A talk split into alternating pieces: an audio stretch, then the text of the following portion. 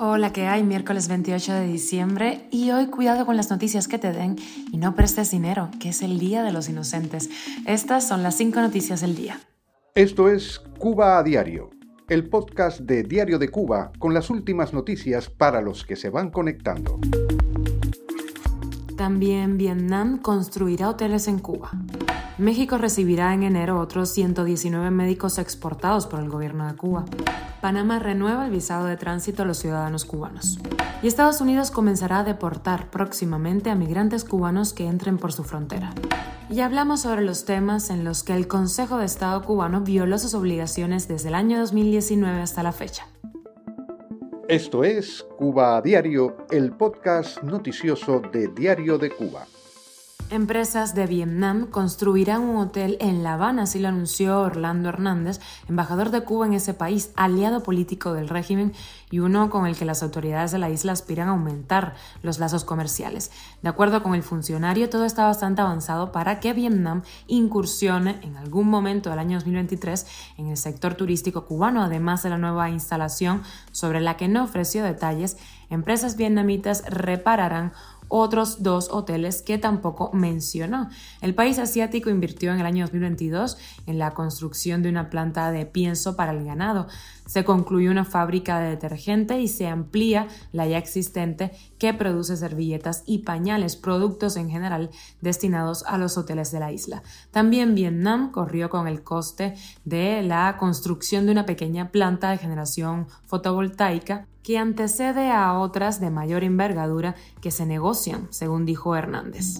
Y un grupo de 119 médicos cubanos llegarán en enero a México. Los nuevos profesionales se sumarán así a los 491 que ya trabajan en ese país y que están repatriados en 11 estados. El director del Instituto Nacional de Seguro Social de ese país, Oe Robledo, dijo que los cubanos exportados son especialistas difíciles de encontrar, aunque también hay doctores en medicina general e integral y trabajan en regiones de muy alta marginación. Los médicos que La Habana está exportando a México reportarían a las autoridades de la isla más de un millón de euros mensuales. Cuba a diario. Y el gobierno de Panamá ha publicado un decreto que establece la necesidad de visado para pasajeros o tripulantes cubanos que viajen de tránsito al país.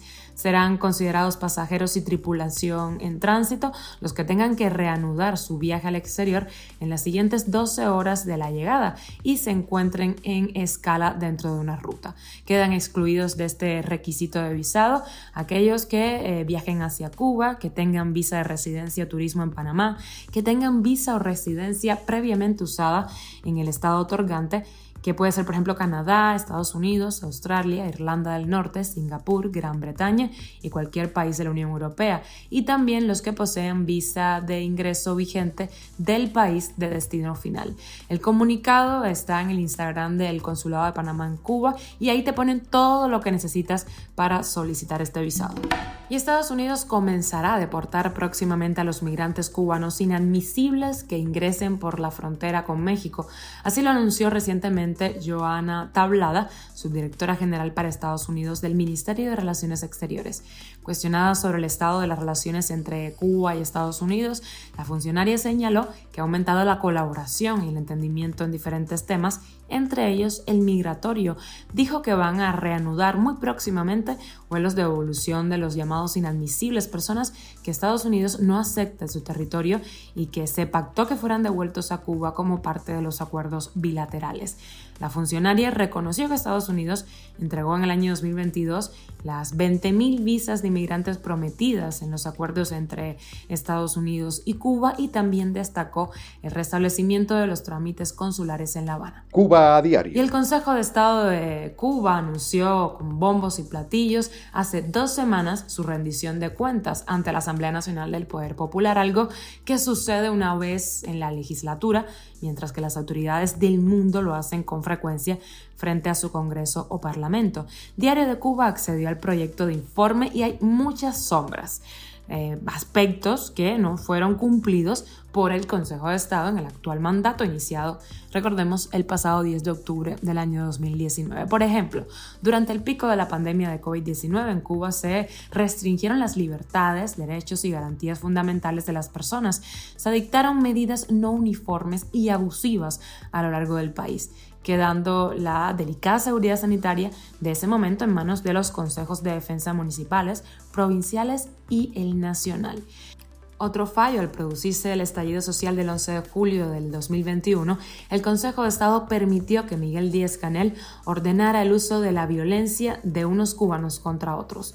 Por otra parte, el proyecto de informe reconoce sin explicaciones que el Consejo de Estado no dio a las leyes vigentes en caso necesario, una interpretación general y obligatoria para esclarecer a la población, tribunales y sus destinatarios el alcance real de las mismas.